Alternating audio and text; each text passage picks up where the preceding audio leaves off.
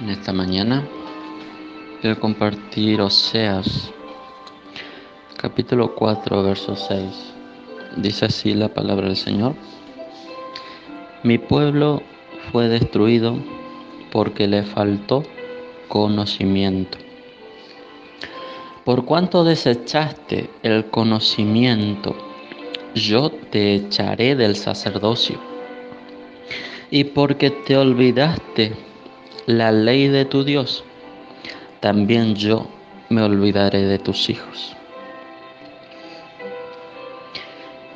El Señor en esta palabra nos dice que el pueblo fue destruido porque le faltó conocimiento, pero si seguimos leyendo nos damos cuenta que no es que no sabían lo que tenían que hacer, porque dice, por cuánto desechaste, o sea, cuando vos desechás, descartás algo de vos porque lo tenías con vos. ¿Y cuántas veces hacemos así nosotros? Desechamos la, la corrección, desechamos la enseñanza, desechamos el consejo. Y el Señor nos, nos dice, por cuánto desechaste el conocimiento y desechaste la sabiduría, por cuánto te olvidaste de tu Dios, Él también nos va a olvidar. Él también nos quitará el sacerdocio. Hay otra palabra en proverbio que nos exhorta a que hagamos caso a la sabiduría, al conocimiento que viene de Dios. Dice en Proverbios capítulo 1 verso 20, la sabiduría clama en las calles, alza su voz en las plazas Clama en los principales lugares de reunión, en las entradas, en las entradas de las puertas de la ciudad dice sus razones. ¿Hasta cuándo, oh simples, amaréis la simpleza? Y los burladores desearán el burlar, y los insensatos aborrecerán la ciencia. Volveos a mi reprensión. He aquí yo derramaré mi espíritu sobre ustedes y os haré saber mis palabras. Wow, qué hermosa promesa es el Señor. Vuélvanse a mi reprensión. Pero sigue diciendo, por cuanto llamé y no quisiste oír, extendí mi mano y no hubo quien atendiese, sino que desechasteis todo consejo de mí y mi reprensión no quisisteis, también yo me reiré en vuestra calamidad. Y me burlaré cuando os viniere lo que teméis. Cuando viniere como una destrucción lo que temen, y vuestra calamidad llegare como un torbellino. Cuando sobre ustedes viniere tribulación y angustia entonces me llamarán. Ah, ahí sí le vamos a llamar, ¿no es cierto? Pero él no responderá. Me buscarán de mañana y no me hallarán, por cuanto aborrecieron la sabiduría y no escogieron el temor de Jehová, ni quisieron mi consejo y menospreciaron toda reprensión mía. Comerán del fruto de su camino y serán hastiados de sus propios consejos, porque el desvío de los ignorantes los matará. Fíjate bien, el desvío de los ignorantes los matará y la prosperidad de los necios los echará a perder. Más el que oyere, más el que oyere, habitará confiadamente. Más el que me oyere, dice el Señor esta mañana, habitará confiadamente y vivirá tranquilo sin temor del mal. Si en tu vida estuviste mucho tiempo menospreciando el consejo del Señor, Él hoy te dice, el que me oyere, más en este tiempo que estamos viviendo, el que lo oyera al Señor, habitará confiadamente y vivirá tranquilo sin temor del mal. Ahora el problema es cuando la sabiduría no viene de Dios y viene del mundo. Y empezamos a razonar y empezamos a pensar distinto a la palabra del Señor. Hay solo dos fuentes de sabiduría, una que viene del cielo y otra que es de la tierra. Tenemos que analizar un poco qué sabiduría estamos adquiriendo. La sabiduría humana, buscando recursos humanos para encontrar un poco de paz, para encontrar un poco de saber qué hacer. El apóstol Santiago habla de estas dos fuentes de sabiduría. Y pregunta en el capítulo 3, verso 13, y dice, ¿quién es sabio y entendido entre ustedes? Muestre por la buena conducta sus obras en sabia mansedumbre. Pero si tienen celos amargos y contención en vuestro corazón, no se jacten ni mientan contra la verdad porque esta sabiduría no es la que desciende de lo alto, sino terrenal, animal y diabólico. Si lo que hoy estamos pensando no nos hace actuar con mansedumbre, no nos hace actuar con sabiduría, tenemos que analizar qué clase de pensamientos estamos reteniendo en nuestra mente. Si estamos actuando con ira, si estamos siendo ásperos con nuestra familia, si estamos siendo impacientes con nuestros hijos. ¿De qué manera nos estamos comportando? Porque esa sabiduría no viene de Dios. Porque donde hay celos amargos y contención, allí hay perturbación y toda obra perversa, lo que provoca andar bebiendo de una fuente de sabiduría que no es la de Dios vamos a estar perturbados y llenos de toda obra perversa. Verso 17 dice, pero la sabiduría que es de lo alto es primeramente pura, después pacífica, amable, benigna, llena de misericordia y de buenos frutos, sin incertidumbre ni hipocresía. Y el fruto de justicia se siembra en paz para aquellos que hacen la paz. La sabiduría que es de lo alto. Wow. ¿Y cuál es esa sabiduría? ¿Cuál es la sabiduría que vino de lo alto hacia nosotros?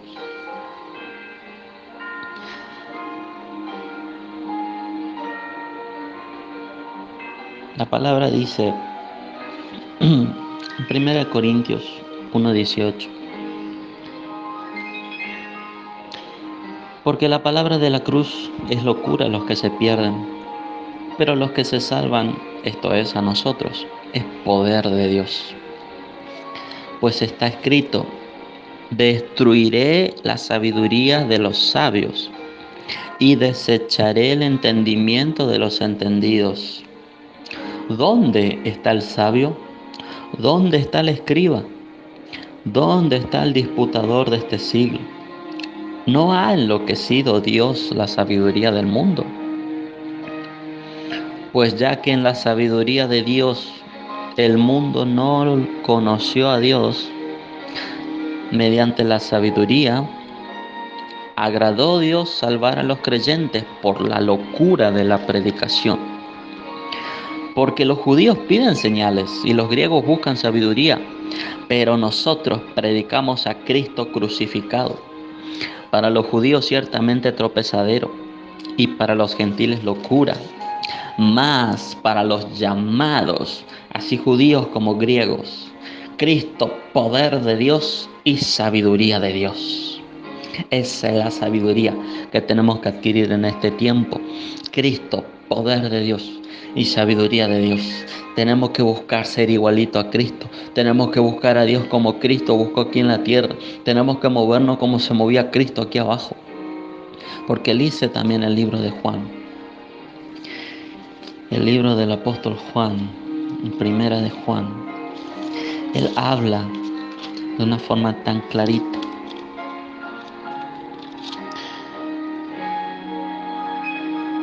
Él dice que el que dice que le conoce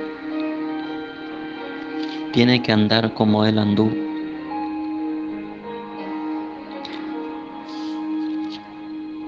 No recuerdo dónde está, pero en Primera de Juan, el que dice que permanece en Él, Primera de Juan capítulo 2, verso 6, el que dice que permanece en Él, debe andar como Él anduvo. ¿Y cómo anduvo Cristo? ¿Cómo anduvo Cristo en esta tierra? En el libro de los Hechos, capítulo 10, verso 30 y 38, nos dice claramente cómo anduvo Cristo, que es poder de Dios y sabiduría de Dios. Dice, cómo Dios ungió con el Espíritu Santo y con poder a Jesús de Nazaret, y cómo éste anduvo haciendo bienes y sanando a todos los oprimidos por el diablo, porque Dios estaba con él. Este es un tiempo, amados, que bebamos de la fuente de la sabiduría que viene del cielo, que bebamos de Cristo, poder de Dios y sabiduría de Dios, que nos movamos en Él, que busquemos su presencia, el Romanos también dice que todas las cosas ayudan a bien a los que aman a Dios. Esto es a lo que conforme al propósito de Dios son llamados. ¿Y cuál es el propósito de Dios al llamarnos? Es hacernos semejante a su Hijo Jesucristo. El apóstol Pablo también habla de que lleguemos a la medida de la estatura, de la plenitud de Cristo. Tenemos que ser como Cristo. Llenar nuestras vidas del Espíritu Santo como lo hizo Cristo a este tiempo tenemos que aprovechar y así como hizo Cristo cuando Él fue bautizado en el río Jordán. La Biblia dice que Cristo Jesús, lleno del Espíritu Santo, no se fue a hacer milagros, no se fue a sanar enfermos, no fue a resucitar muertos. Guiado por el Espíritu se fue al desierto. Se fue guiado por el Espíritu al desierto y estuvo allí intimando con el Espíritu Santo 40 días.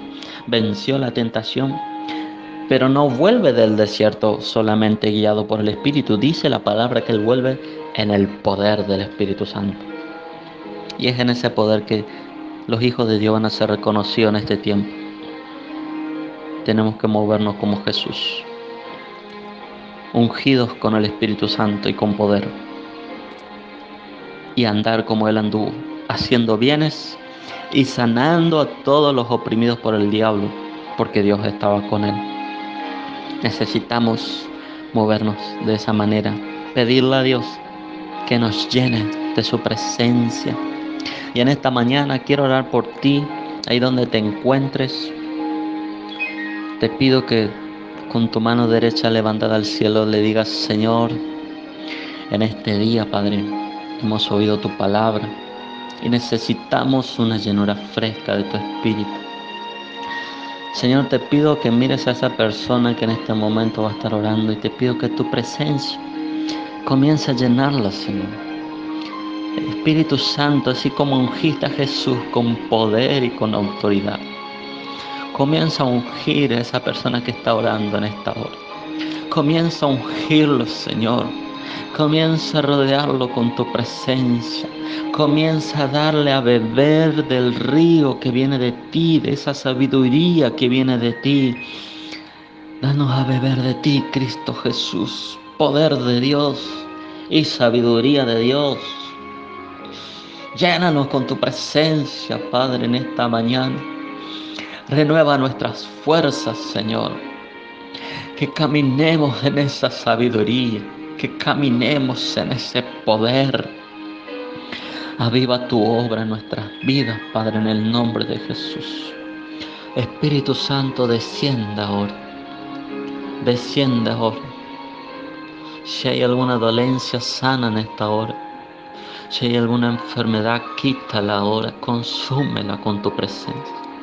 Declaro sanidad, libertad en las mentes, libertad en los corazones. Toda opresión se va en el nombre de Jesús. Señor, yo declaro en esta hora la presencia tuya llenando ese lugar, llenando esa habitación.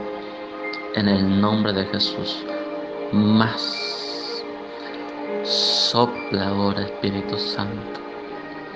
Como un silbido apacible entra Entra ahora, ahora, ahora, ahora, ahora, ahora, ahora tu presencia llena, llena, llena, llena, llena.